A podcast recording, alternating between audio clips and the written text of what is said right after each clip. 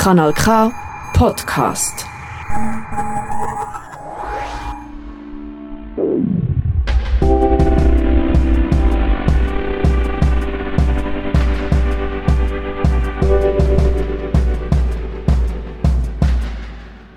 Ich heiße Sanja. Ich wohne jetzt zurzeit in Niederodorf und bin seit zehn Jahren in der Schweiz. Ja, wir sind mit dem Bus gekommen, Zürich. Da mussten wir äh, nach Basel fahren mit dem Zug. War alles neu, alles fremd. Ich bin noch mit zwei kleinen Kindern gekommen, ein Koffer. Wir haben dann gesucht, haben ein Ticket irgendwie gekauft, weil ich konnte keine Sprache, nicht mal Danke oder keine Wort.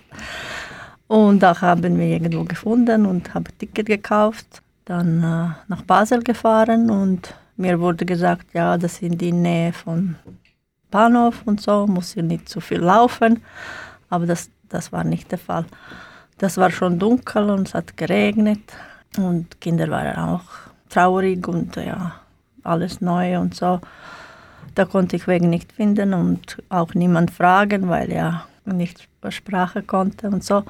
Dann habe ich unterwegs einen Mann gefunden, der meine Sprache gesprochen hat und ihm gefragt habe dann und hat er gesagt, muss mit dem Taxi, das ist weit weg von dort und so. Dann hat er mit Taxi gezeigt und dann sind wir mit dem Taxi dorthin gefahren in Basel, in große Asylzentrum oder wie heißt das. Und kurz vor dem Schluss, wir sind noch gerade rein, ja, ich habe mein Papier abgegeben und die haben mir gesagt, ja, sie nehmen nicht mehr aus meinem Land, wir haben kein Recht auf Asyl suchen. Und dann habe ich gesagt, ich habe keine andere Wahl. Wo soll ich mit zwei Kindern und so? Und dann haben sie es trotzdem reingenommen. Ja, da mussten wir alles, Koffer und alles wurde untersucht. Essen wurde weggenommen, weil darf man nicht Essen reinbringen und so. Wir sind in ein Zimmer mit drei anderen Familien eingebracht. Ja, und dann war schon Schlafen angesagt. dann habe ich gedacht, was habe ich gemacht? Wenn die Kinder eingeschlafen haben, so geweint. Alle haben gesagt, ja, geh weiter, du hast keine Chance hier zu bleiben. Geh besser nach Deutschland oder so. Und dann habe ich gesagt, nein, ich will da probieren und so. Und dann ist ja Kampf begonnen. In dieser Unterkunft in Basel, also die erste Unterkunft, in der ihr wart, wart ihr bis, ähm, bis zum Entscheid? Genau. Dann haben wir auf, dort auf ein Interview gewartet, weil die Länder, die keine Asyl Recht haben, geht ganz schnell. Dann, ich weiß nicht, nach welcher Zeit hatte ich erste Interview gehabt. Ähm, das war ganz komisch. Der Besetzer hat mir gesagt, ja, ich habe auch keine Chance, ich soll einen Mann suchen zum Heiraten. So. Und das hat mir noch mehr Druck gemacht und ja, Angst. Aber ich bin trotzdem dort geblieben und ja, die zwei Interview nach, weiß nicht, ein, zwei Wochen, das war auch ganz schlimm, weil ich wurde von Kindern getrennt und die haben keine Betreuung für Kinder gehabt. Sie mussten alleine bleiben. Die waren damals 13 und 7. Die haben geweint, mich gerufen, aber hat äh, niemand reagiert. Und dann ging es ganz schnell, drei Stunden, musste ich mein ganzes Leben erzählen, erklären. Und dann ist ja vorbei und dann nach kurzer Zeit habe ich erst äh, negativ bekommen, doch noch in Basel. Und dann neben dem Asylzentrum gab es da so freiwillige Hilfsorganisation, Verein, keine Ahnung. Dort gibt es auch Anwalt und so. Und dann haben sie mir geholfen, einen Brief zu schreiben. Das hat ein bisschen geholfen, weil ich Transfer bekommen habe nach, glaube zweieinhalb Monaten in Basel. Sind wir nach Aarau-Bux gezogen. Ganz kurze Zeit, glaube eine Woche. Nach dem Anruf in Aarau ist zweite negativ gekommen und ich habe gelbe Papier bekommen, dass ich zurückgehen muss mit den Kindern. Ja. Was hast du gedacht, als du den ersten und dann auch den zweiten negativen Entscheid bekommen hast? Ich hatte Angst, was soll ich jetzt machen?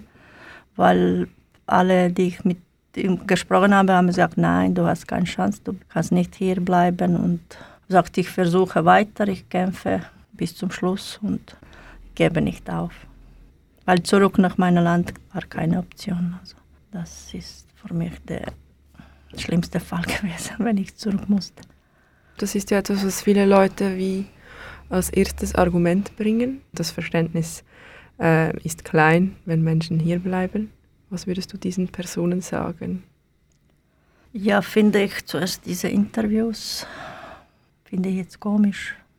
Weil nach zwei, drei Stunden kannst du nicht dein ganzes Leben erklären und Gründe und äh, kommt eine vom Büro und scheidet, ah, ja, sie hat gelogen oder äh, im Interview, wie zum Beispiel bei mir, war Grund, dass ich gelogen habe, weil ich ein Interview gesagt habe, SMS und im zweiten Interview Brief. Und dann haben sie gefunden, dass ich gelogen habe, obwohl die das besetzt haben, haben anderes gesagt, weil es war zwei unterschiedliche, ja. Also ein Übersetzungsfehler hat dazu geführt, genau. dass man dir nicht geglaubt hat im genau. Interview. Und ich konnte das nachher nicht beweisen, dass das nicht stimmt oder dass Fehler vom Besetzer war und nicht meine. Ihr seid dann von Herbst 2012 bis Sommer 2016 ohne Aufenthaltsbewilligung in der Schweiz geblieben. Genau. Wie sah euer Alltag damals aus? Also ich war dann mit den Kindern noch immer im Bux, habe gewartet auf Abreise oder wie sagt man? Ausreise. Ausreise, ja. dass sie mich ja zurückschicken. Das war Horror. Wir durften kein Deutsch lernen, wir durften keine Integration, kein nichts, null. Und dann ist etwas passiert. Ähm, Im Asylunterkunft ein Mann hat mich auf die Straße geschlagen. Und dann habe ich durch das eine andere Unterkunft bekommen mit Kindern, auch in Aarau.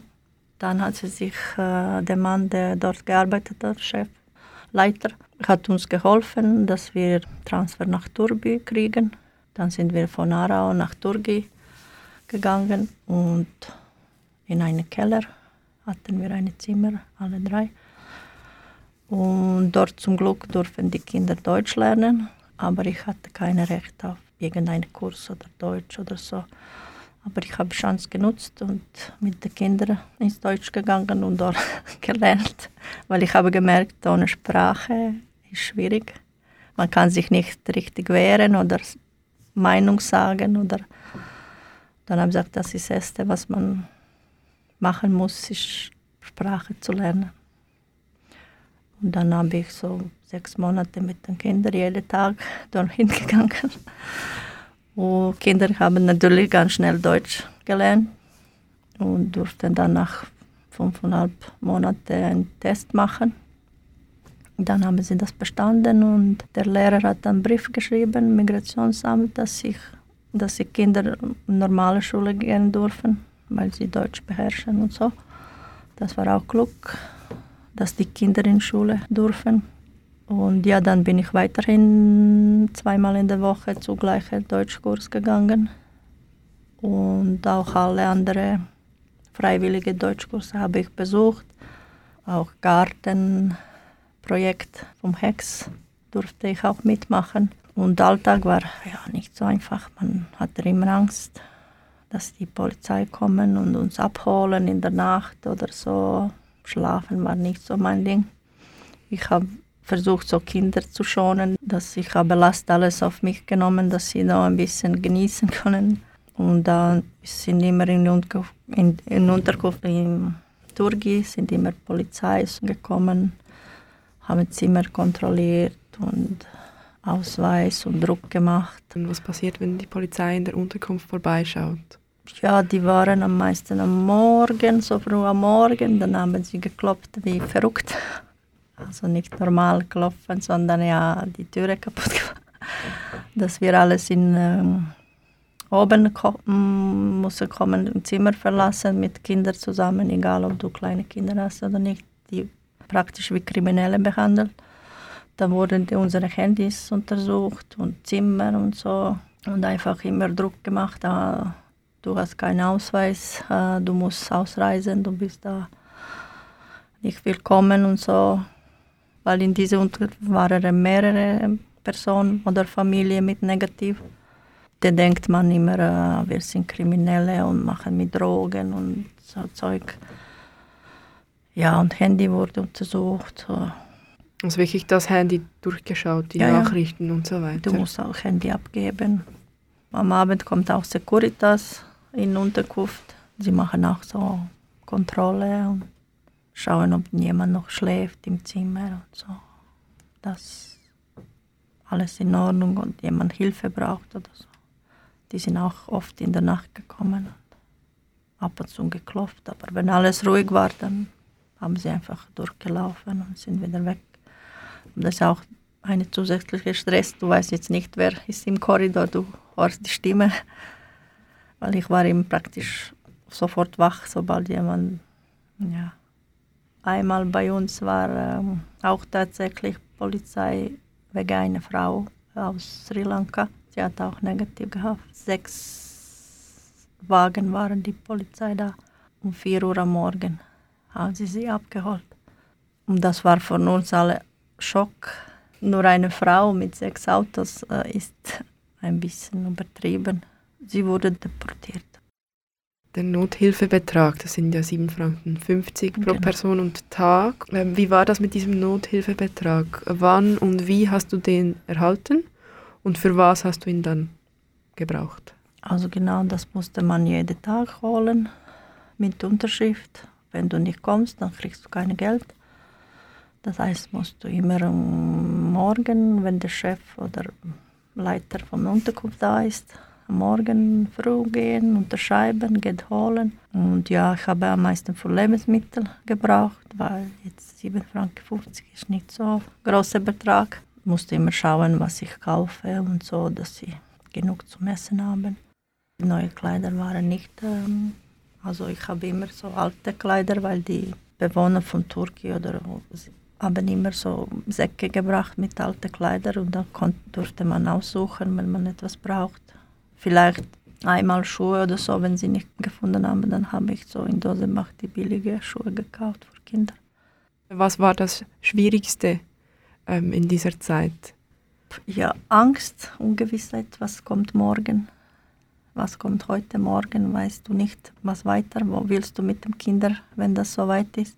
Ja, die Kinder verlieben, äh, verloren dann auch die Schule und jetzt haben sie Sprachen gelernt und was, wenn wir jetzt morgen ausreisen müssen, wohin? Ja, für mich war keine Option zurückzukehren. Dann habe ich gedacht, ja, ja, es war schwierig. Es gibt Nächte, die ich geweint habe und ja, wusste nicht, wie jetzt weiter. Ich habe mich auch an Hex-Organisation gewendet, an Anwalt, Anwaltin. Und sie konnten mir auch nicht helfen, weil ja, mein Land ist nicht mehr Kriegsgebiet oder so.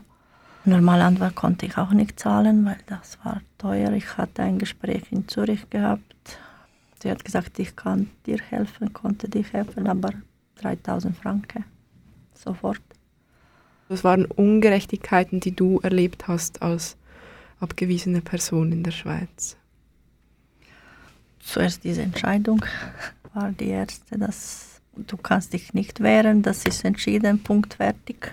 Du kannst nicht beweisen. Ich meine, wie kannst du beweisen jetzt, dass du ja das gesagt hast, obwohl dort anderes steht?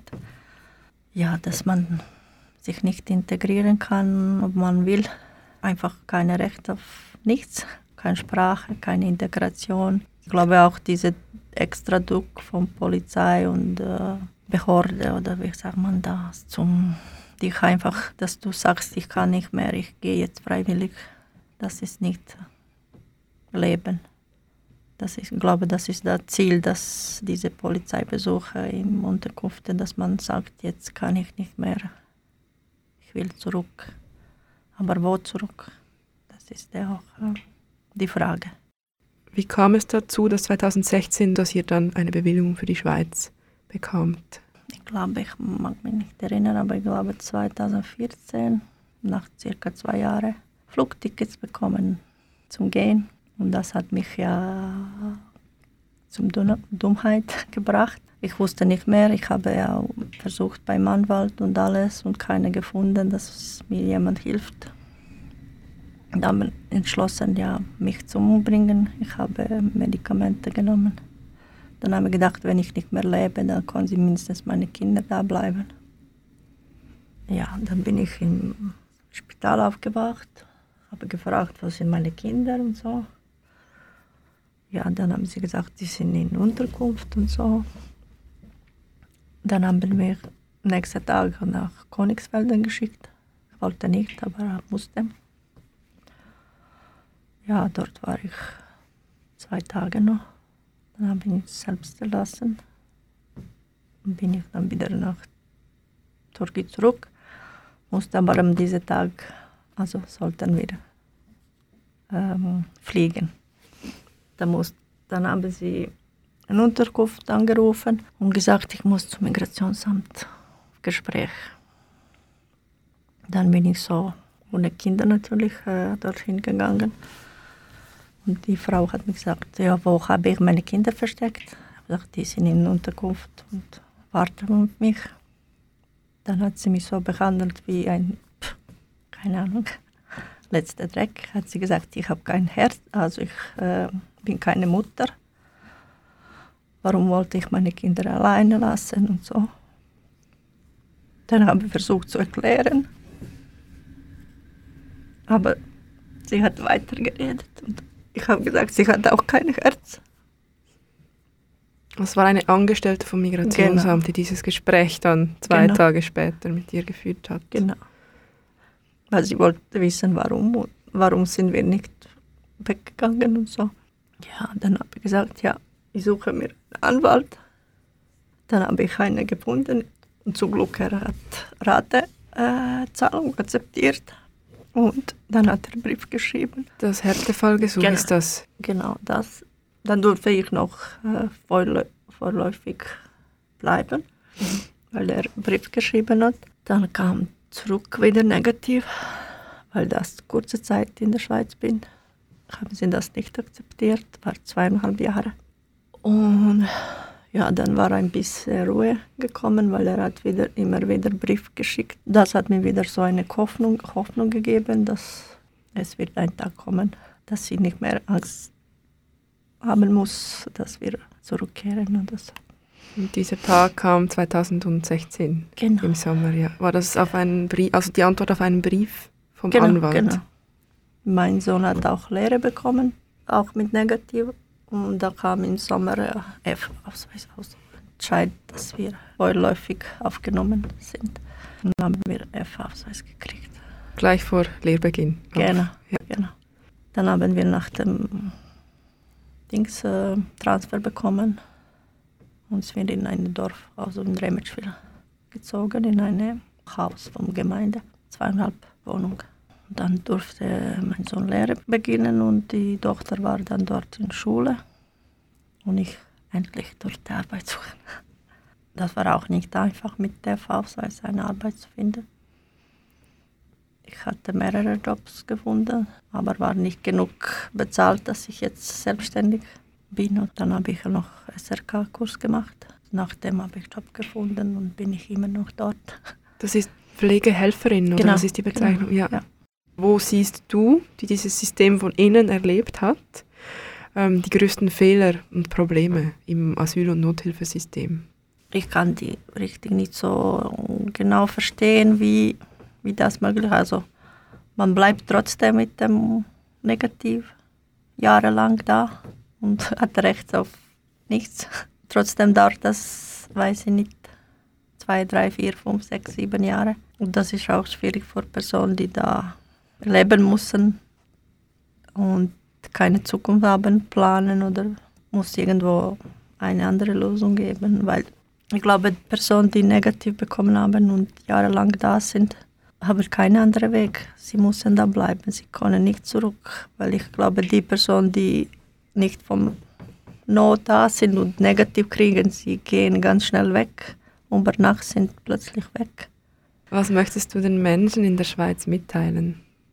Ja, ich hoffe, dass sie nie fliehen müssen von ihrem Land und das erleben, was wir erlebt haben. Weil niemand geht freiwillig. Ich kann verstehen, kann Schweiz jetzt nicht jede aufnehmen und äh, ist so ein kleines Land und so ist selbstverständlich. Aber mindestens die, die sich integrieren wollen und da arbeiten und leben und etwas zurückgeben, mindestens, dass sie ein bisschen besser von Behörde behandelt werden oder weil ich, das ist einfach nicht äh, einfach ein Koffer packen und Fremdes gehen. Das ist nicht einfach eine Ferie oder so. Das ist mit Angst verbunden und du weißt nicht, was erwartet dich. Du hast keine Sprache. Und ich glaube, jeder, der das erlebt hat, versteht mich jetzt, dass nicht so einfach ist. Jeder wünscht sich, wenn irgendwo eine Unterkunft sucht, dass er willkommen heißen und nicht so Schwierigkeit hat wie zum Beispiel die mit Negativ.